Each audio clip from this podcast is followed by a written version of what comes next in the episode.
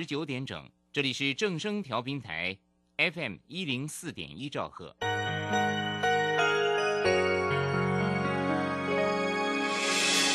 伤心的时候有我陪伴你，欢笑的时候与你同行，关心你的点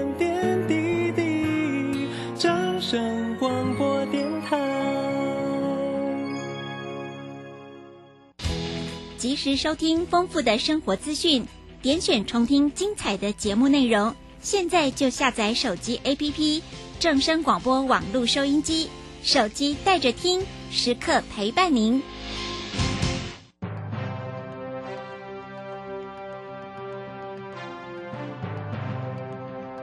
掌握趋势就是掌握财富，理财最怕人云亦云、道听途说。掌握最及时、最正确的资讯，是理财成功的重要关键。如何比别人早一步了解财经大小事，成为理财大赢家？欢迎收听由罗继夫为您主持的《财经早知道》。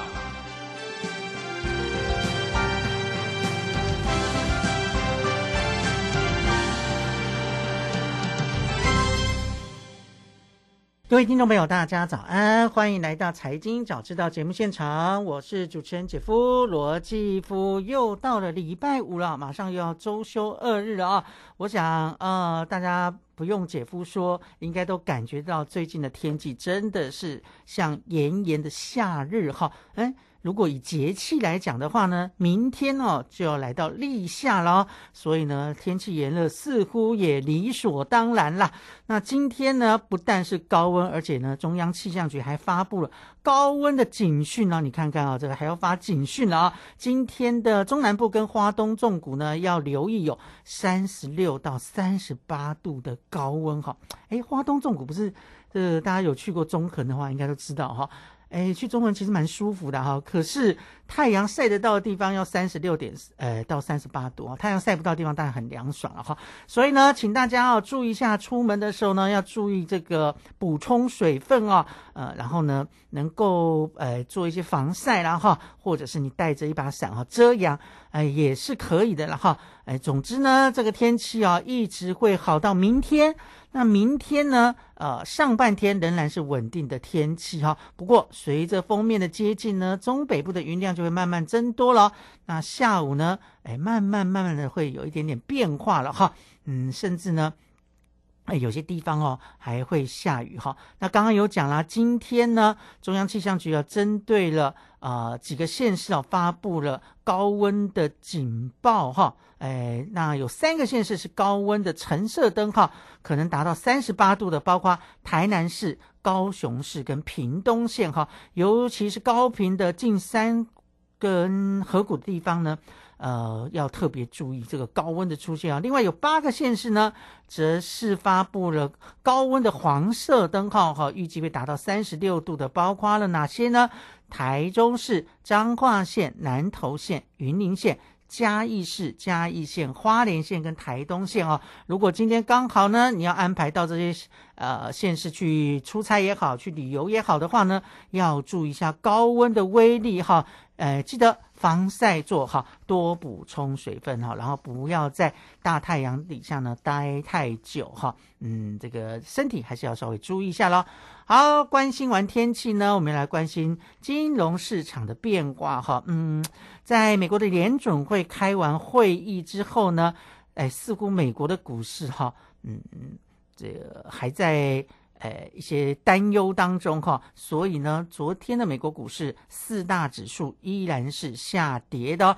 美国道琼工业指数呢，昨天下跌了百分之零点八六，下跌了两百八十六点五点，收在三万三千一百二十七点七四点。S M P Y 指数呢，则是下跌了啊百分之零点七二啊，下跌的点数是二十九点五三点，收在四千零六十一点二二点，代表。科技类股的纳斯达克指数呢，则是下跌了百分之零点四九，啊，跌了五十八点九三点，收在一万一千九百六十六点四点，哈，那跌破了一万两千点的关卡。啊，费城半导体指数呢也还是持续下跌的哦，跌了十五点七四点，跌幅有百分之零点五三，收在两千九百四十一点六三点。那为什么这两天的美国股市显得比较疲弱哈？嗯，除了联准会的会议开完之后，没有释出什么时候要降息的这个讯息，可能市场有一些啊这个失望吧哈。那另外，我觉得啦，哈，最主要的还是来自于信心面的影响。什么样的一个信心面的影响呢？就是对于美国的金融业到底还有没有未爆弹？哈，现在大家非常的担心哦，因为呢，陆陆续续哦，已经有三家的地区性银行哦，呃，被这个收购哈，嗯，有些就是倒闭了嘛，对不对？好，那接下来呢？到底有没有其他的银行也会诶跟着这些倒闭或者是被收购银行的脚步呢？谁都不敢说哈。所以呢，呃，昨天在美国的股市交易市场里面呢，你就可以看到哈，呃，地区性的银行的股价呢持续大跌哈。那这次的重心来到两个银行，一个就是啊西太平洋银行，一个是西方联合银行哈。这两家银行呢，昨天在盘中都出现了啊非常大的跌幅哈。像这个西太平洋银行呢，早盘的时候股价一度崩跌超过百分之五十，写下了历史的新低纪录哈。那另外呢，啊像这个啊西方联合银行呢，呃也是一样哈，嗯的股价呢一度暴跌了。百分之四十哈，嗯，当然了，这个现在哦，大家对于这种地方性的银行、地区性的银行哦，会不会有危机？那会不会呢？呃，也开始要出售他们的资产，很多的消息都出来了哈。嗯，那这个像是啊，西太平洋银行哈，哎，就被报道说呢，哎，正在寻求买家哈，可能要出售。或者是融资哈，那美国的呃英国的金融时报也表表示说，西方银行哈，西方联合银行也在诶寻求诶一些策略联盟哈，包括可能出售全部或部分的业务哈。不过呃，这个这些银行都否认报道了哈，而且还说要对媒体采取法律行动。啊，这好是真是假，没有到最后大家不知道哈。但我想大家担忧啊，也是可以理解的哈。因为一而再再而三、接二连三的呃这些地区性的银行都出现了状况哈。你说要呃投资人不担心，你要存户不担心，我觉得是很难的事情啊。如果以姐夫的判断，我会觉得嗯，可能真的会有一波这种中小型的区域银行哦，啊来。被并购的消息传出来，哈，那就会慢慢发展成说，嗯，大家呢，嗯，可能都会把钱放在所谓的大型银行，会觉得比较安心，哈。那这个潮流下去的话呢，哎，中小型银行慢慢慢慢的可能就会变少，呃，就变成大者恒大了，哈。讲白一点就是这样子，哈。那如果这样发展的话呢？我觉得会有一个情况发生哦，因为这些地区性银行存在的价值就在于说，哎，有些中小型的企业哈，它不是跨国企业哈，也不是这种呃大型的企业哦，所以他们跟地方性的金融机构的来往会比较密切一点点啊。对于这个资金的融资方面呢，也会比跟大银行来的简单。可是当这些区域性的银行慢慢消失的时候呢？这些中小企业可能经营上面就会更辛苦一点点哈，在于融资借贷方面呢，就不会像过去跟区域性的啊这个金融机构哈啊来的方便哈啊，或者是你贷款的呃层数可能也没有像以前那么高，就规定会越来越紧了哈。那这个对于中小企业来讲，并不是一件好事哈。不过呃，到底会怎么发展呢？呃，现在讲都有点言之过早，但这个趋势似乎已经慢慢在形成了。呃，除了美国之外，会不会扩及到其他的呃国家、其他的地区呢？这也很难讲哈。有时候这个就是一个呃呃潮流哈，一个趋势，嗯，你挡都挡不住哈。呃，俗话说得好嘛哈，呃，天下呢合久必分，分久必合哈。嗯，这个。呃，可能呢，接下来要走的方向就是啊，慢慢的这些金融机构会有一些合并的动作出来了哈，大家不妨注意一下呃相关的啊这个讯息吧哈。不过要注意的就是呢，呃，美国最近的金融类股哈，如果你的投资标的里面有包含这些呃相关的公司的或企业的话呢，哎，最好是谨慎一点点了哈。嗯，因为我想。我的判断是未爆弹，还有了哈，呃，还没有被拆解啊，到底诶什么时候还会爆出来不知道哈，那大家就是谨慎为妙了哈。好，这个是因为啊，这个地区性银行哈最近的呃这个事情比较多，多事之秋了哈。那另外呢，呃，刚刚也提到了哈，美国联准会在礼拜三的时候呢召开了五月份的会议，宣布升息一码，而且暗示下个月可能会暂停升息，不过。也重申说，今天不呃，今年哦不太可能会降息哈。好，那这个是联准会的说法，对不对？但是呢，嗯，市场上哈似乎哈还是觉得呢，美国的联准会诶不得不哈在今年也是还是有可能会降息的哈。比如说像摩根大通的呃一位资产管理的固定收益的投资经理呢，啊叫做杰森呃戴维斯哦。他礼拜四在接受彭博电视台采访的时候，他就认为说：“哎，联准会的升息周期是已经结束了哈，但是呢，接下来有可能会在今年的九月就开始降息哦。哇，这个预测倒是嗯走的蛮蛮蛮前面的哈。呃，他的理由就是说，美国的经济显然正在走向衰退哈，而且呢，通货膨胀正在放缓哈，呃，所以已经到了一个转类点了哈。”那这是升息的结束哈，嗯，因为呢，呃，通膨降下来哈，联准会最大的呃功能、最大的目标就是把通膨压下来。那现在已经算是成功压下来了哈。那接下来就要考虑到经济的发展啊，你不可能说呃这个呃让这个经济一路呃坏下去，对不对？所以当经济出现了比较大的变数的时候呢，你可能就要调整。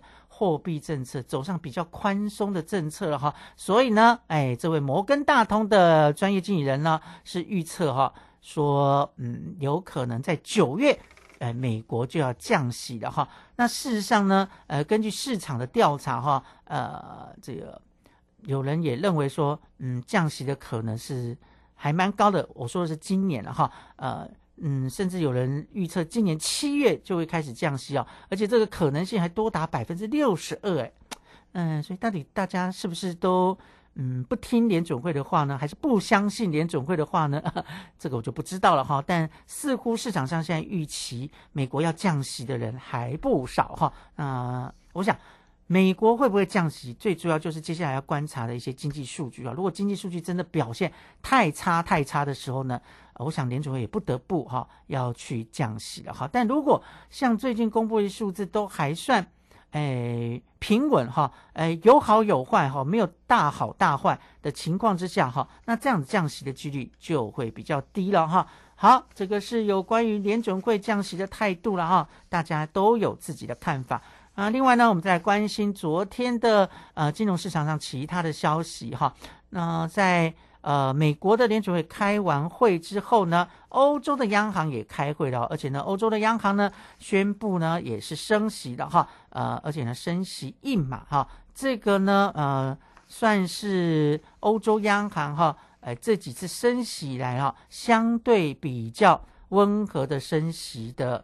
啊，手段然后过去都是升两码啊、三码这样子一个幅度哈，那这次呢只升息一码，那是不是也意味着欧洲的升息循环也告一个段落呢？好，这也是大家观察的一个重点哈。那经过这两天的这个消息的呃消化之后呢，美元的走势哈，来我们看一下啊，美元的走势昨天呢是微微升了啊百分之零点零七啊，美元指数来到一百零一点四一啊，嗯。这个呃，似乎呢，呃，美元啊开始哈有一点点的呃慢慢要趋贬的这个现象出现了哈。我说过哈，只要是嗯美国的联准会升息停止的话，美元开始就有机会走弱了哈。这个趋势大家不妨持续观察一下吧。好，我们先休息一下，待会再回到节目现场。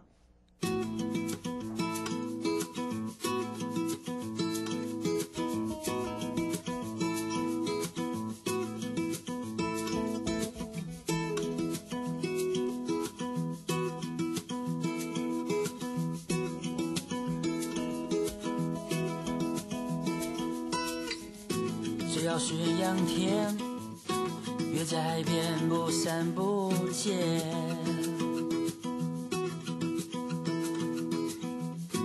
一定有人赏月，喝太多起不来之类。到底理由总是有太多，时间浪费在上网游戏之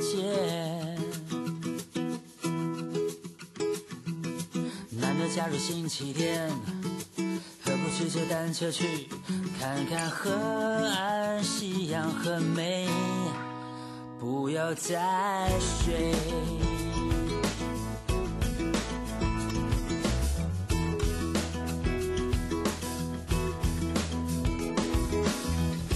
一阵浪花打来，夏天皮肤特别黝黑。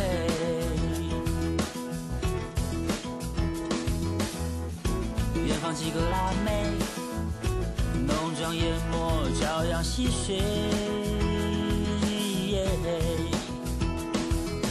漂浮在平静海面，脑子空空没所谓，一只海龟。有点不想回台北，幻想退休养老药，在花莲买。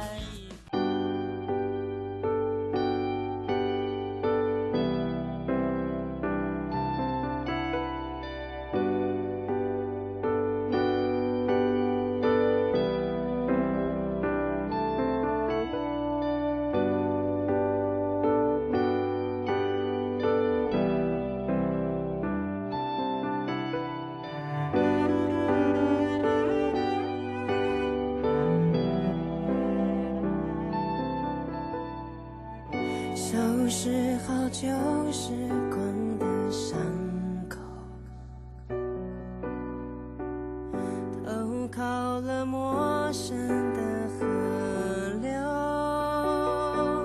时间往前。劳工职业灾害保险及保护法自一百一十一年五月一日实施，十五岁以上受雇于登记有案或设有税籍单位的劳工，均应由雇主申报投保。四人以下单位劳工、六十五岁以上劳工及家事移工都是强制投保对象哦。提醒雇主应于员工到职当日申报投保劳工保险、就业保险及职灾保险，否则将有相关罚则适用，并依法公布雇主违规事由。劳动部劳工保险局广告。你有多久没有回家了？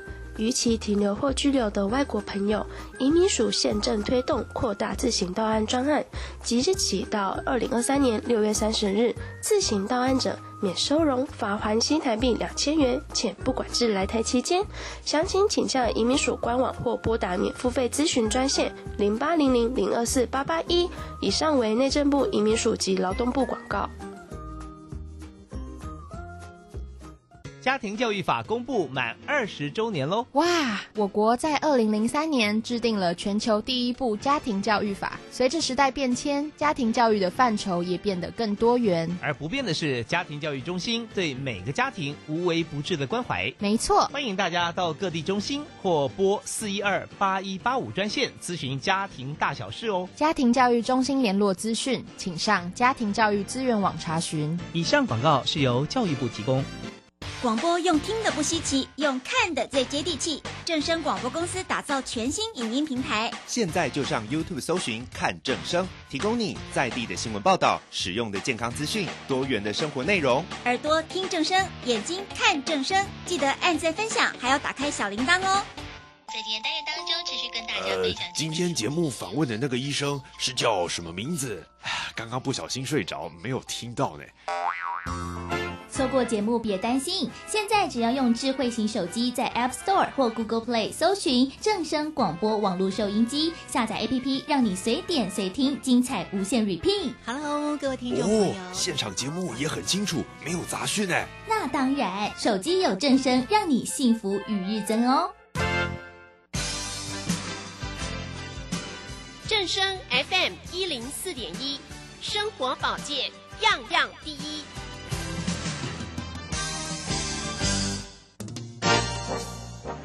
财经早知道，理财我最照。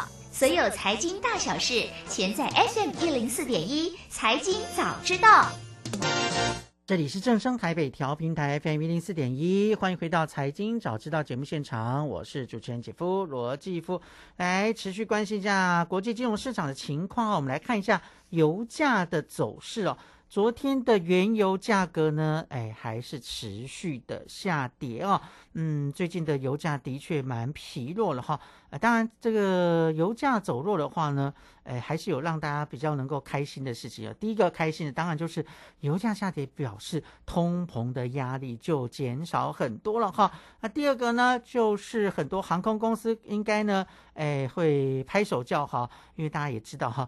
这开飞机最大的成本就来自于这个呃原料哈，就是嗯这个加油的钱，对不对？那如果油价可以持续下跌的话呢，对于这些航空公司来讲的话呢，当然是一个大利多了哈。那我们来看一下昨天的原油的价格如何？六月份交割的西德州原油期货价格呢下跌了。百分之零点一，跌了四美分哦，收在每桶六十八点五六美元，这是三月二十号以来的最低的价位哈。盘中呢，最低来到了六十三点五七美元哈，所以震荡的幅度还蛮大的呢啊。七月份的交割的北海布兰特原油啊，昨天则是呈现小涨哈，小涨了百分之零点二，涨了十七美分，收在每桶七十二点五零美元哈。呃，到。这个昨天为止哈，呃，它的价格呢，曾经一季一度触及了啊，二零二一年十二月二十号以来的最低点，所以大概就是一年多以来的低点啊。嗯，我们昨天也在讲过了哈，为什么原油价格最近持续的走跌，主要还是来自于市场对于经济的。预测哈比较偏悲观一点点哈，嗯，刚刚不是也讲了吗？为什么有人预测，哎，今年美国联储会还是要可能会要降息？主要就是因为大家都不看好经济的前景，然后甚至认为像美国的部分会出现衰退的走势哈。那如果经济衰退，对原油的需求当然就会跟着减少哈。呃，就算是产油国家了，来用呃减产的方式来支撑油价，马西不好了哈。好，那当然了，哈，这个真的很两难哈。你说，哎，如果经济持续不好，油价下跌哈，哎，感觉好像也不错。可是呢，哎，经济下跌的这杀伤力可能比油价下跌要来得高哈。嗯，所以到底要怎么样去做平衡呢？哎，必须要靠各国的政府的智慧哈，就在政策上面呢，哎，要做对哈。那当然，嗯，也要有些刺激经济的方案出来就是了哈。好，那因为最近的市场的嗯这种恐慌情绪稍微比较高一点点，尤其是投资人的情绪比较不稳定哦，所以呢资金大概就会去寻找一些所谓的避风港哈。那其中一个避风港当然就是黄金了哈。黄金的期货价格呢，礼拜四呢，呃持续的又上涨了哈，而且创下了二零二零年八月以来的最高的价格哈。六月份交割的。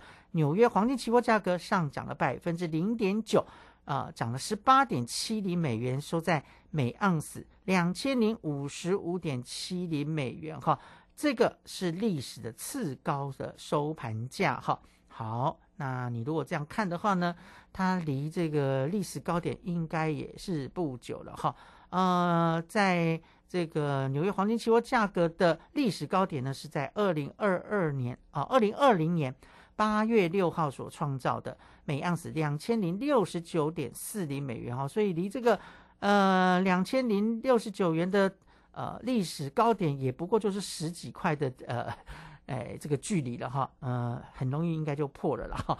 好，所以今年的黄金似乎开始慢慢的啊有起色了。如果你有在做黄金投资的话呢，不妨哈。嗯，可以稍微再等一下情况啊，也许呢，你可以稍微赚多一点点。但我也要强调哦，在黄金的投资的部分，真的只能当配菜，只能当你的卫星的组合啊，你千万不能把呃这个大部分资金都去压黄金啊，因为黄金是没有利息的哈，它纯粹要靠价差。而且呢，你如果价差看错的话，有时候啊，呃，它的呃不。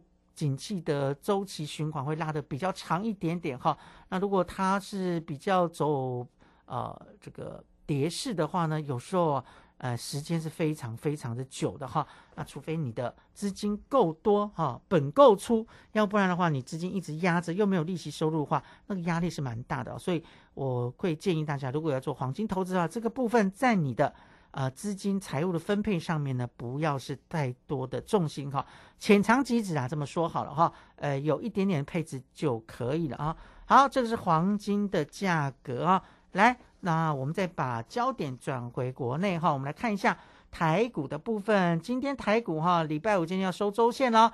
嗯，今天的台股开盘之后表现还可以啊，目前是上涨了四十三点，来到一万五千六百五十二点九一点。那昨天的台股呢也是还可以，哎，中场是上涨了五十五点，收在一万五千六百零九点哈。而且呢，最重要的是收复了五日线跟十日线，短线上面看起来好像走稳啊。嗯，呃，成交量呢？哎，则是到了两千零三十八亿元哈，是七个营业日以来的哎相对比较低的量，但我觉得有超过两千亿啊，基本上这个盘呢算是安全健康的了哈。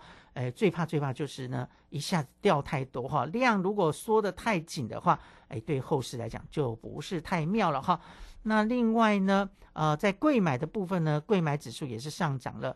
啊，一点一二点收在两百一十二点四二点哈，也是恢复了月线哦哈，而且呢，嗯，这个比上市的呃这些指数呢，都还要来早收复月线哈，就所以上柜市场最近的表现似乎也是蛮强强棍的哈，嗯，那当然了哈，呃，每次报台股一定会报到我们的护国神山台积电，对不对？那昨天的台积电哦，呃，虽然没有呃这个站稳。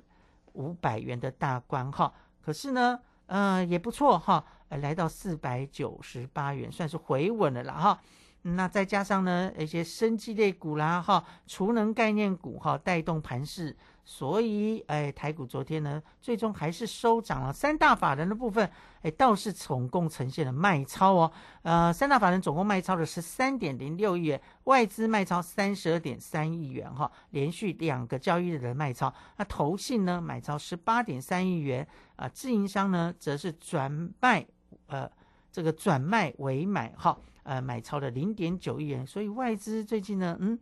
好像又在做一些调节啊，不过我说过哈，外资做调节是正常的，只要他的钱不出去哈，都是好事哈。那钱出不出去，你看什么最准呢？我记得我也跟大家说过，看台币的走势最准了哈。嗯，台币呢，呃，最近这一段时间的确哈，也是相对稍微弱了那么一点点哈。嗯，可是呢。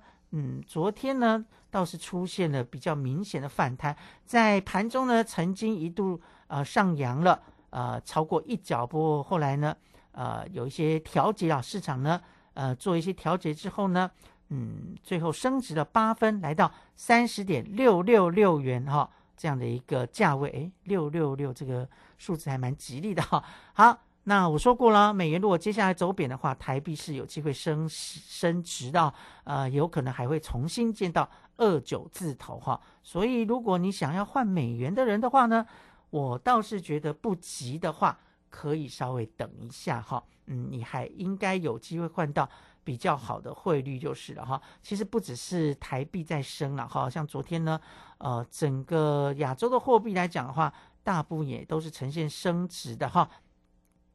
啊，像韩元的话呢，哎，算是昨天最强的亚洲货币哈，一天呢，呃，升值的幅度就超过了百分之一，达到了百分之一点一六哈。呃，日元昨天呢对美元也是呈现升值哦，所以啊，这个整个亚洲市场的货币来讲，看起来哈，哎，接下来会不会有一波升值的行情呢？